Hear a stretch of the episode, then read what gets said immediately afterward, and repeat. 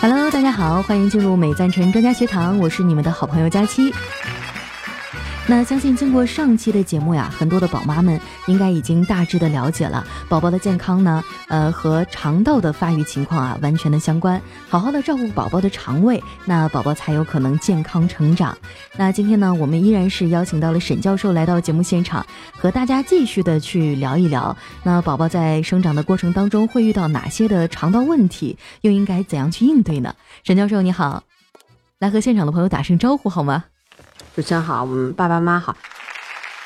那么我们其实，在上个节目当中呢，讲了一些小朋友，尤其新生啊常见的胃肠道问题，重点呢讲了小朋友为什么会吐奶、会溢奶，什么样的情况下吐奶可能需要去去医院，就说你吐得很厉害，小朋友身高体重也长得不好，那就是一定要去医院诊治的。否则呢，我们可以通过像前面讲到拍奶等等。但其实我们讲很多还家长还会发现，哎，吐奶几乎每个小朋友，还有不少的小朋友。我们说有研究发现，大概差不多有五分之一的孩子就会莫名其妙的哭，这个就叫很妖怪的。他白天可能也蛮好的，对，就到了傍晚傍晚的某些时候就开始哭，怎么哄都哄不好，就是横抱不好，竖抱不好，他也不吃，他也不是不拉，你怎么弄他，他怎么哄他，他就是要哭一会儿，哭一阵子，哭个两个小时、一个小时，哎，那时候哭好了他就好了。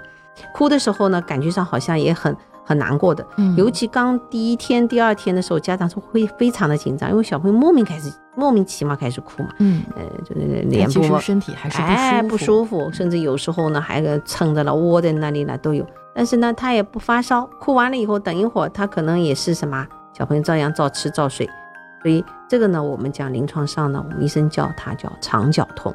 那么造成这个肠绞痛的原因呢，其实到目前为止还不是。还还不不是很明确，嗯，部分的原因可能现在认为可能是有食物过敏，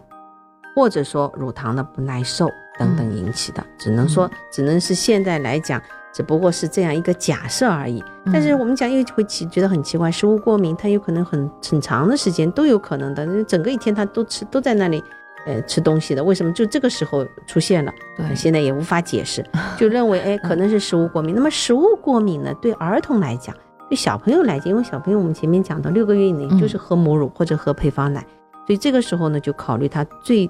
多的一种可能，或者就是牛奶蛋白的过敏，或者是蛋白质的个过敏，哎，这也是小朋友就肠绞痛当中比较常见的。呃啊，小朋友这个年龄当中比较常见的一个胃肠的问题，就是肠绞痛，就莫名其妙的哭吵。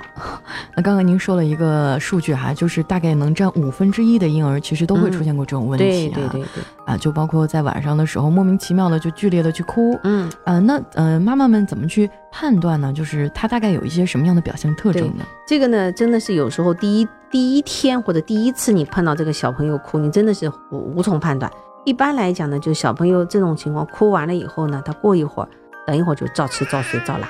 这个就是正常的。那么这个哭有时候我们还要小心的，因为小朋友现在有一个还有一个症状叫叫肠套，肠套其实也是哭，小朋友也不会讲我不舒服，但是肠套的哭是什么呢？我们讲叫阵发性的哭吵，就他哭一会儿，他会缓解，他会好一会儿。嗯，他缓解的是因为肠套就是胃肠道的一个蠕动嘛，他到了这个这个呃肠套就像一个。我们现在跟管子就像袜子一样的这种，我长长的袜子当中，诶，打了个结，缩进去一节。那么这个时候食物到了这个食食物，我们叫叫食糜食团，到了这个肠套的套叠的这个位置的时候，小朋友不舒服，他就开始哭。但是食物如果过了这个阶段，哎，小朋友就可能放松了，肠道不蠕动的时候，一放松的时候，小朋友就舒服，他就不哭。所以这种哭叫阵发性的哭吵。那如果小朋友有阵发性的哭吵，随后。大便不好，或者这当然大便不好已经是比较严重了啊，就是大便不好不拉大便或者拉果酱样大便，那这是一定要去医院的了。等到真的拉果酱大便，其实也是比较严重的。嗯，所以阵发性的哭吵，你觉得今天小朋友没大便，所以我们还是要小心，这个时候肯定可能要去医院的。但是他就是哭，哭完了以后，他就是我们讲这个肠绞痛的哭，可能可能哭的时间蛮长，他没有这种间歇性的，那就哭呢，哭个十五分钟或者二十分钟，或者是前面讲甚至哭个一两小时都有。但是哭完了，他都反而好了，他没有再要哭了。那么阵发性哭吵，他可能也会哭个半天，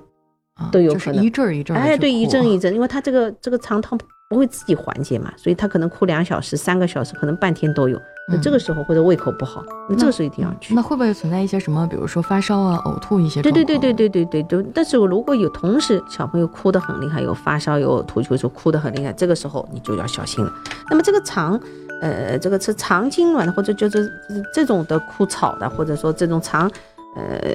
绞痛的这种枯草呢，往往是，呃，小朋友你有时候去。抱着小朋友的时候，还会有一个感觉，就是小朋友的肚子会咕噜咕噜叫。嗯，哎，就肠鸣音，我们讲叫亢进。所以或者说家长把这个手放在小朋友的肚子上，给他揉一揉，哎，小朋友就可能是会缓解一点，会好一点。那么这个时候就是比较，我们就认为可能是一个，就像我们大人肚子疼了，你揉一揉可能会好一点一样。这个这种就往往就相对来讲还能正常，你不一去不一定要去医院。但是如果是像肠套叠的阵发性的枯燥，你还是要赶紧上医院啊，这是一种。那么另外呢，其实我们讲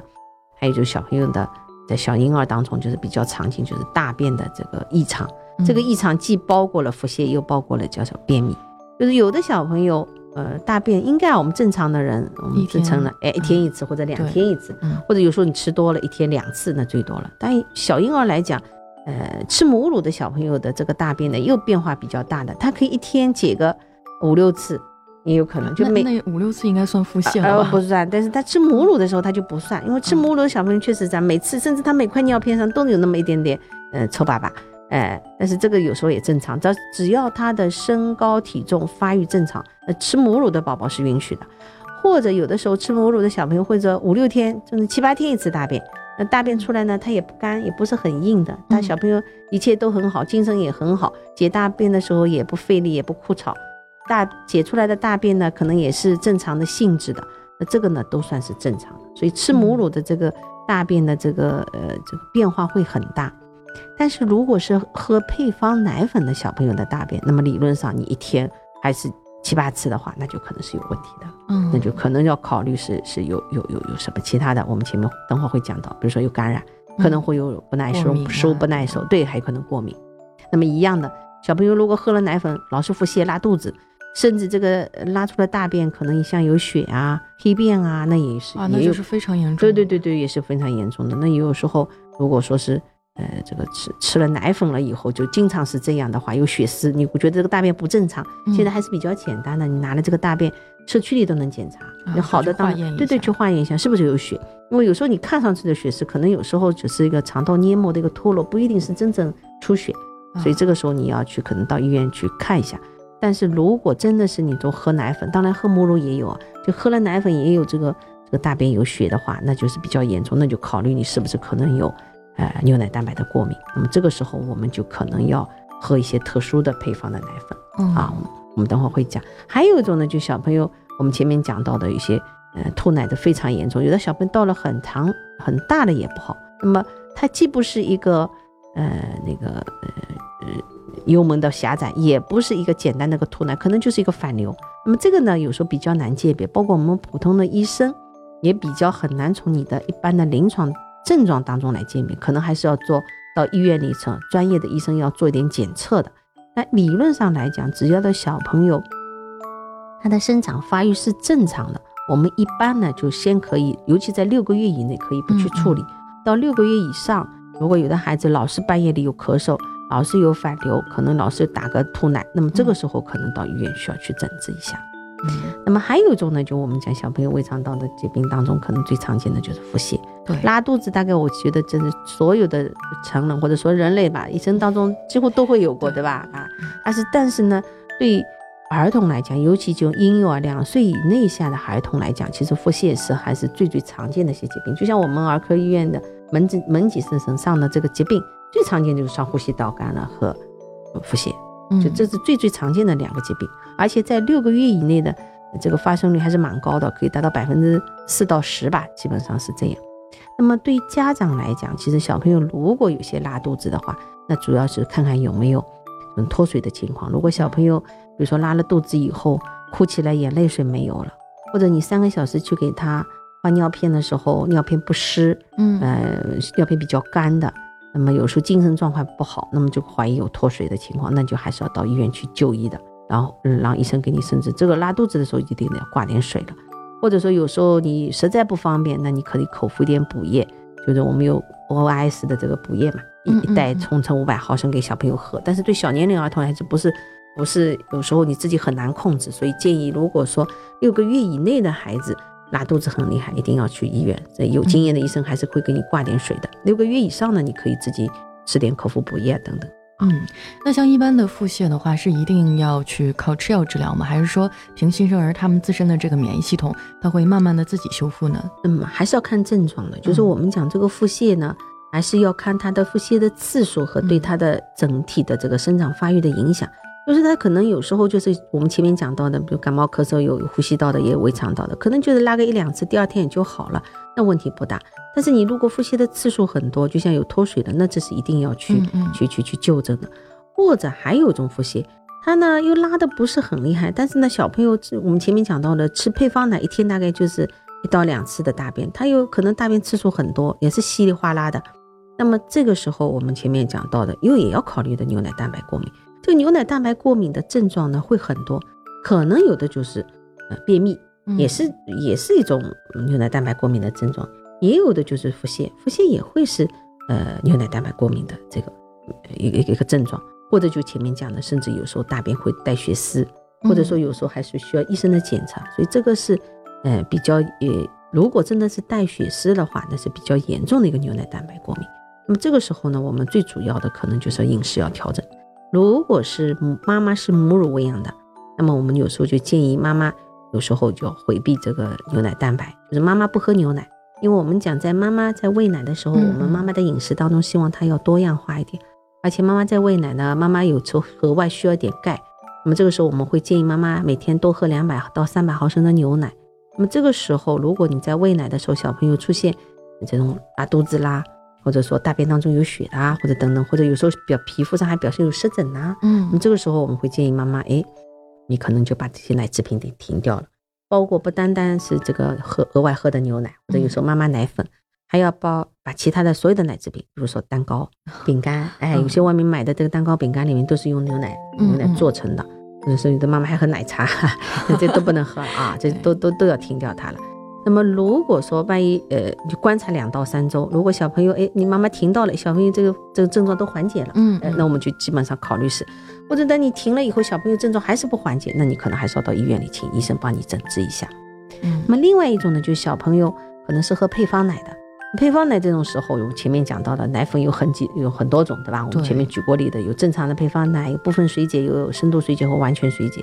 那如果说你怀疑它是一个牛奶蛋白过敏的话，那么这个时候又造成有腹泻啊，有便秘啊，那么这时候我们就会用用到，呃，深度水解或者完全水解的配方奶。那么这个比较大的公司呢都有这种配方的，大家可以在这个呃官网上去看一下啊。这是这是就是说碰到牛奶蛋白过敏的孩子，我们就建议要用这些特殊配方奶粉，一般呢也要用两到四周，起码用两到四周。嗯，如果两到四周以后，哎，这些症状是缓解的话，那希望能够时间再用的长一点。当然，你有可能的话，到医院里也可以让有经验的医生帮你再做一些诊断，嗯，或者说再给你做做激发试验。如果继发试验好的，那你可以恢复到正常的奶粉；不行的话，这种深度水解的奶粉其实可以喂大概四到六个月都是可以的。那么到了，因为牛奶蛋白过敏，它是一个叫我们讲叫自限性的，它就自己会好。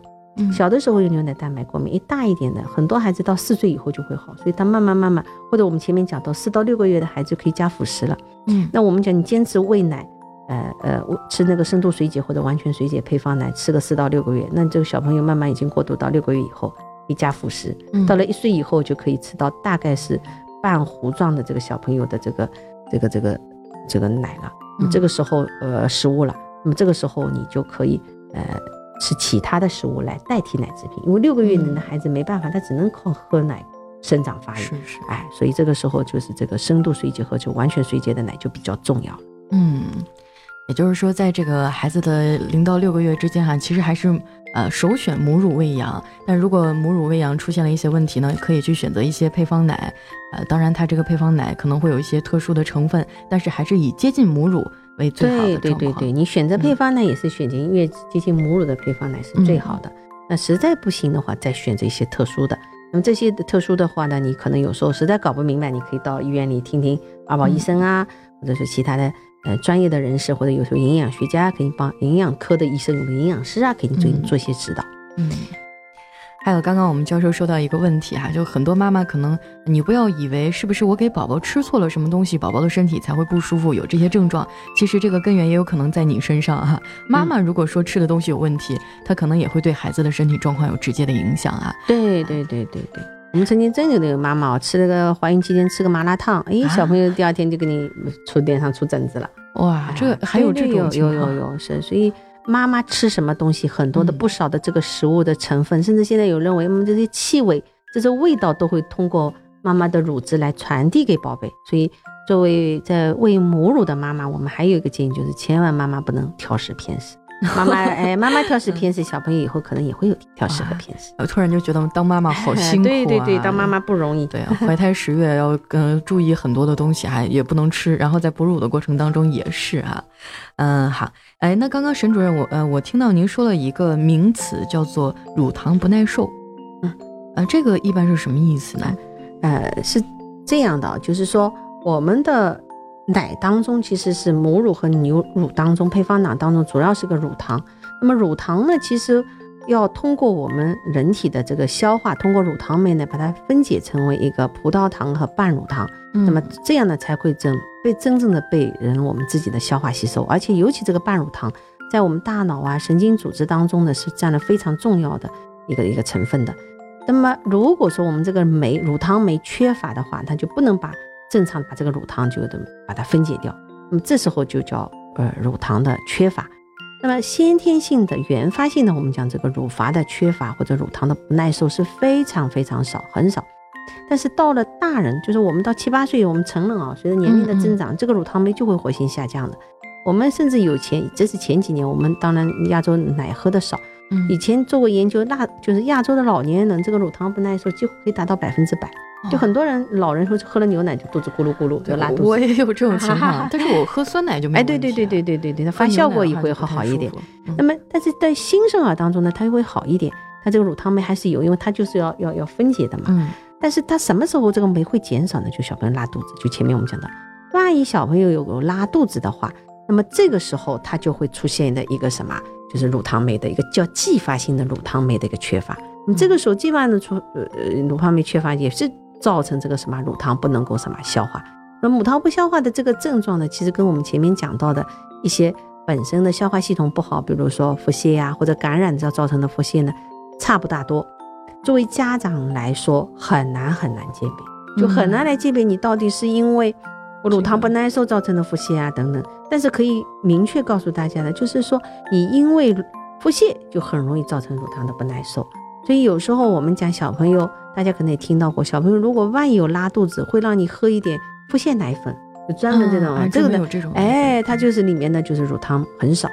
嗯，那么就就就让他这个整个肠道恢复好了以后，哎，他的乳糖酶会慢慢慢慢恢复过来的，嗯，那么这个乳糖其实也是满足，那大家都说既然这样不好嘛，我就不要喝有乳糖的配方奶或者怎么样。但其实这个乳糖还是很重要，就前面讲到，成长过程当中还是需要的。对对对，如果你乳糖不够的话，有时候我们讲一些钙的吸收也会不好。嗯，所以我们讲乳糖很重要，但是乳糖酶不能没有。但是你如果腹泻了，就乳糖酶就不够了。那这样想的话就很纠结。你看，我们生产过程当中必须需要乳糖，那如果这个孩子出现乳糖不耐受的话，我们应该怎么去办呢？怎么处理？所以如果你有腹泻的话，我们就前面讲的，有时候你就可能。要选择的配方的奶粉要要要要注重一些，就是说你如果有腹泻的话，就选择一些特殊的配方的这些奶粉，就是含有的有有乳糖酶的或者是无乳糖的这些配方的奶粉。过了这个阶段了以后，哎，你就会好的，会耐受。嗯，呃，那像宝宝的这个乳糖不耐受，一般就是主要以腹泻为主。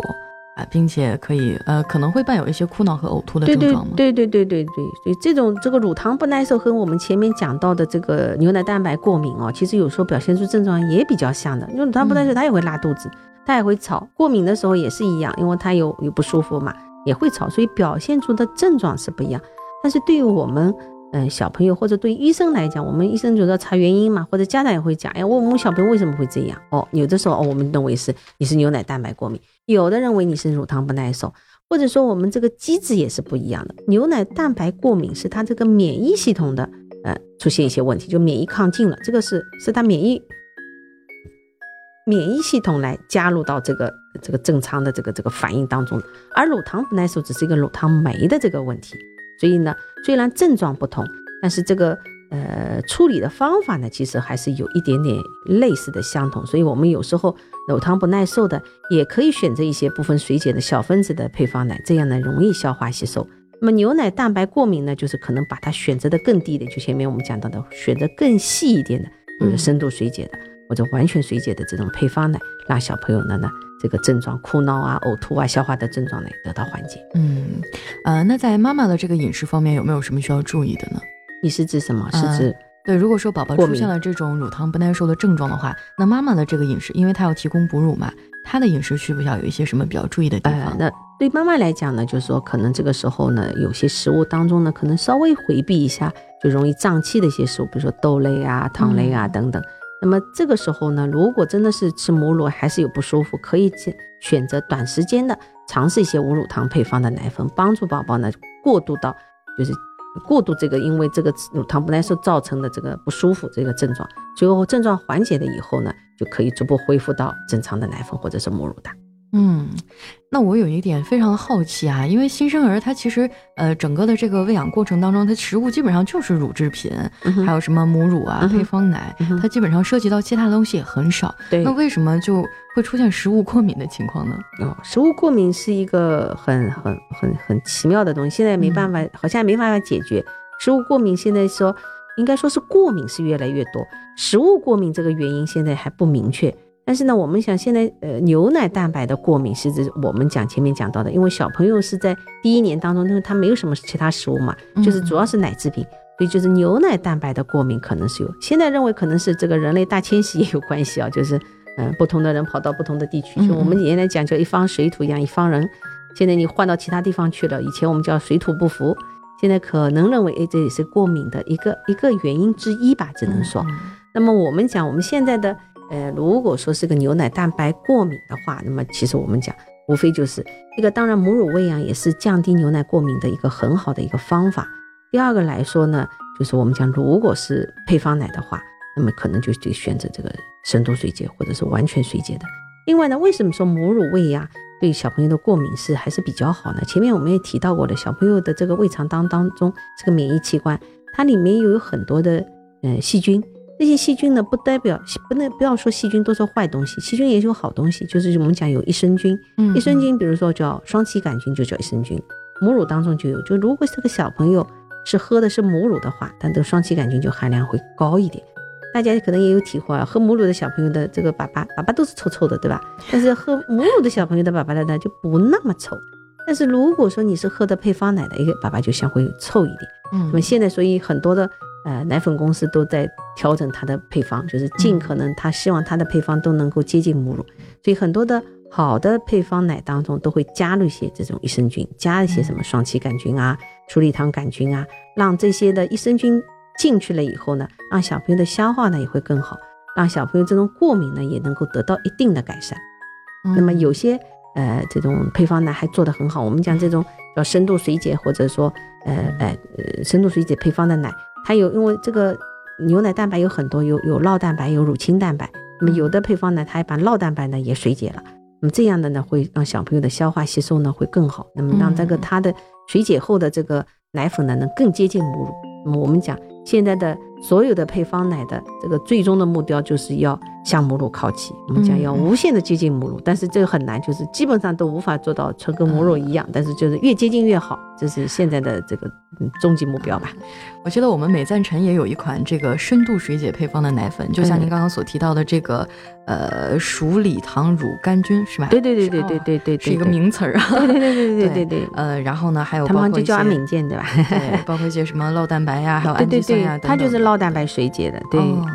也也就是说，这种深度水解配方的奶粉，它更接近的母乳，对，所以说孩子的接受程度可能会更高一些。对对对，他对这种嗯牛奶蛋白过敏的孩子呢，应该说还是比较好的。而且，呃呃，美赞的这个嗯深度水解配方，它有一个很好，就是它也希望不单单是会让小朋友这个过敏的呃症状能够缓解。他同时还希望小朋友能够通过喝这个奶粉了以后呢，慢慢建立我们前面讲到这个牛奶蛋白慢慢要要要要要耐受嘛，到成长了到了年一定的年龄的时候，你不能再老是牛奶蛋白过敏。我们讲四岁都大多数孩子会好。那么美赞这款奶粉有一个什么好处呢？它可能会缩短，哎，美赞臣，对对对，美赞臣的这款奶粉呢，它可能希望缩短这个时间，它里面还有部分的。短胎，希望它能够让宝宝这个免疫功能呢慢慢慢慢促进成熟，让他的小朋友的牛奶的过牛奶蛋白的过敏呢能够慢慢慢慢的呃缓解，同时呢也慢慢慢慢耐受。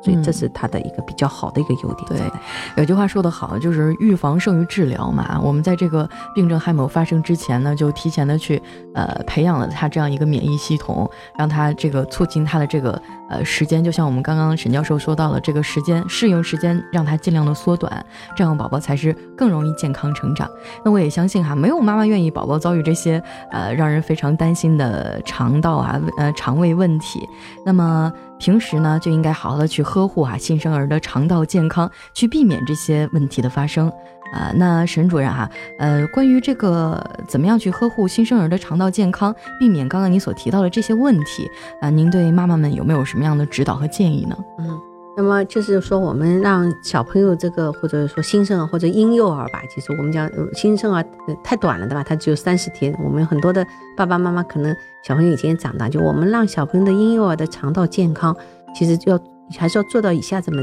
这么几点。第一个就是说，对于小朋友的饮食来讲，尽可能一个是选择母乳喂养。那么母乳喂养的时候，我们希望妈妈的饮食能够均衡，就不要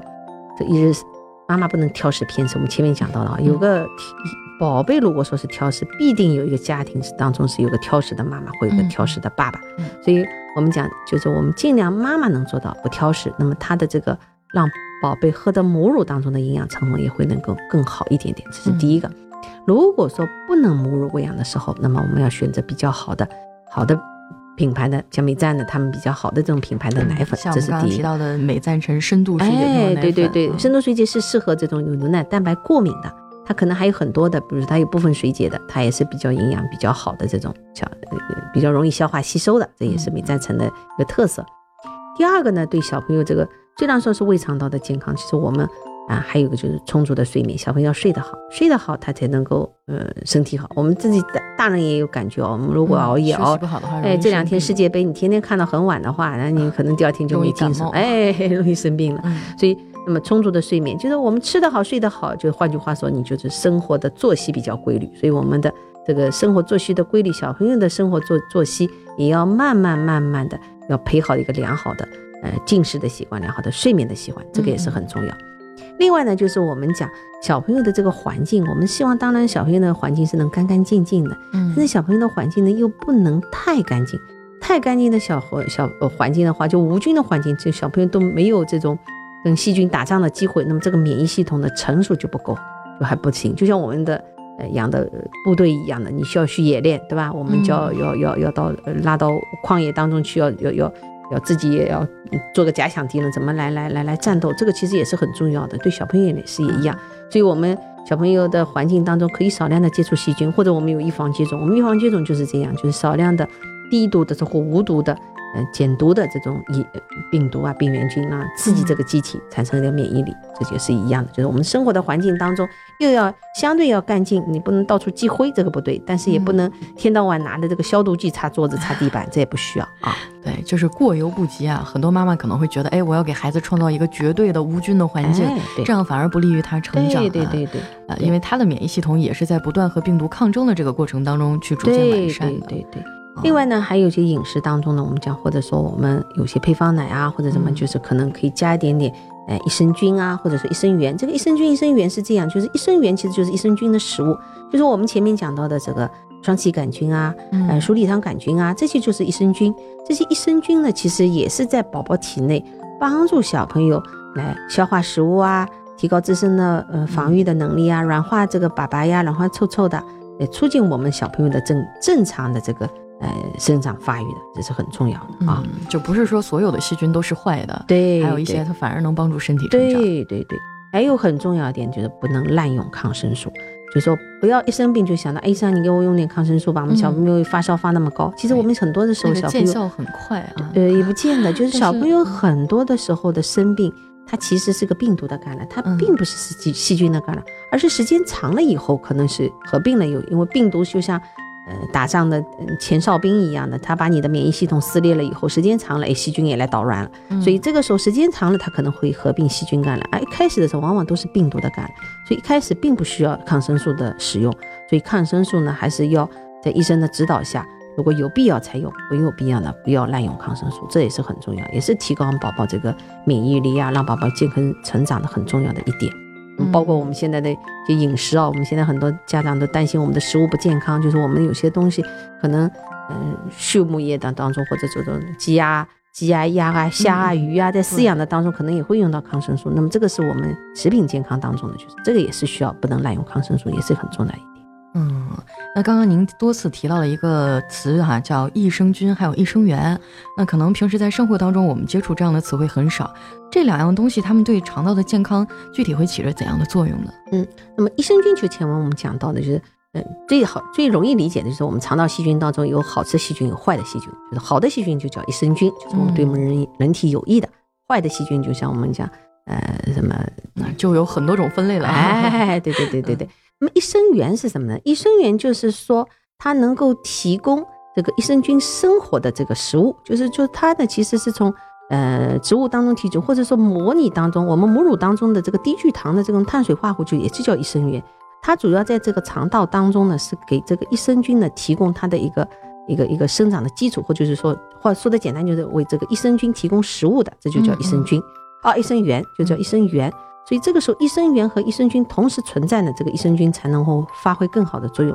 否则它没有食物了，益生菌也不能不能存活了，对吧？所以益生元是让这个益生菌活得更好，益生菌呢又是让我们的小朋友生长发育的更好。嗯，那益生菌它会被身体吸收吗？嗯，可以呀，可以可以。它其实有的很多的益生菌通过。哪怕通过消化道，比如前面讲的，我们小朋友胃酸也比较少，就是它也可以通过整个的我们进食了以后，让小朋友到了胃肠道当中能够发挥更好的一个作用啊。那照您这么说的话，是不是益生菌补充的越多，对身体越好？哦，那也不见得，就是那有的时候太多了，它其实它也不能完全 发挥一个好的作用。所以什么东西可能我们讲我们中医讲到的，中国人讲到的一个平衡还是蛮重要的，对吧？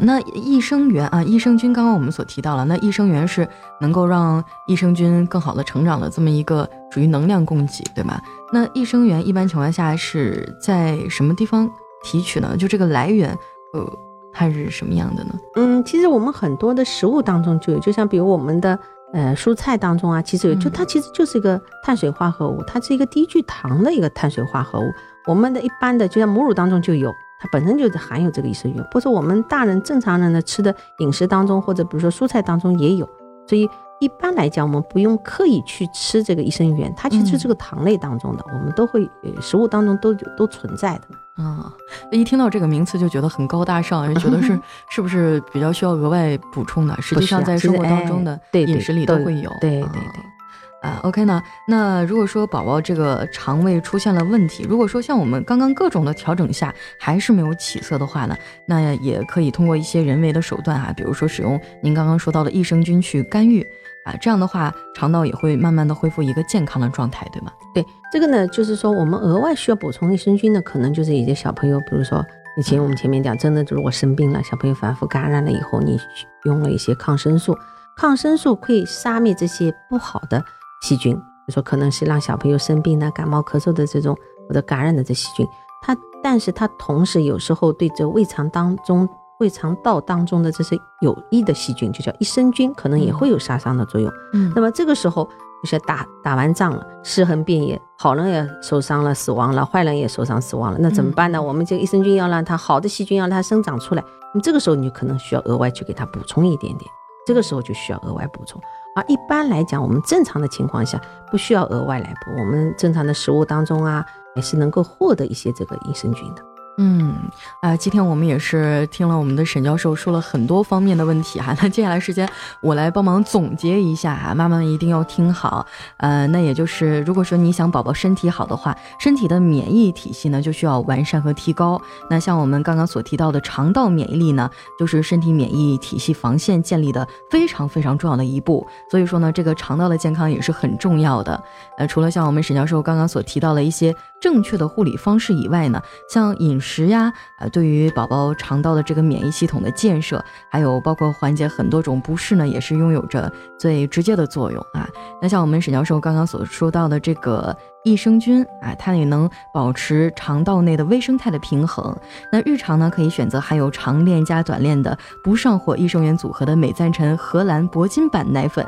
就可以帮助宝宝肠道菌对平衡。那肠道的免疫功能也会继续的正常啊，也不用担心上火。呃，那如果说宝宝遇到刚刚所提到的这个乳糖不耐受引起的肠道问题呢，也可以选择专门为乳糖不耐受宝宝设计的这种无糖无乳糖配方奶粉啊，这样就可以帮宝宝解决肠道不适的同时呢，也能保证日常生长所需的均衡啊，还有营养摄入。那如果说是这个蛋白不耐受啊，也是一个比较常见的一个问题。如果说是蛋白不耐受引起呢，就需要选择部分水解的 PHP。蛋白分子专利配方的美赞臣亲舒奶粉，这样呢能助力宝宝消化吸收啊，均衡营养，也让疾病呢能够远离宝宝。那今天啊，我们沈主任也是为大家解答了很多呃新生儿会遇到了一些呃肠道的问题。那非常感谢我们的沈教授。那今天咱们的美赞臣专家学堂呢，到这里也就先告一段落。谢谢我们的沈教授。嗯，好，谢谢各位爸爸妈妈的收听。嗯，那如果说你们有什么样的问题啊，你也可以留在我们节目下方的留言区。哎，我们的沈教授呢也会呃在当中抽取一部分问题啊，去帮大家解答一下。那同时呢，也欢迎我们的新妈妈还有准妈妈们啊，通过美赞臣中国官方微信和官方网站加入我们的美赞臣 A 加妈妈会，还能畅享我们的会员好礼。那今天我们的美赞臣专家学堂呢，都先到这里了，感谢一下我们的沈教授，谢谢大家。嗯，好，那咱们下期再见，好，见。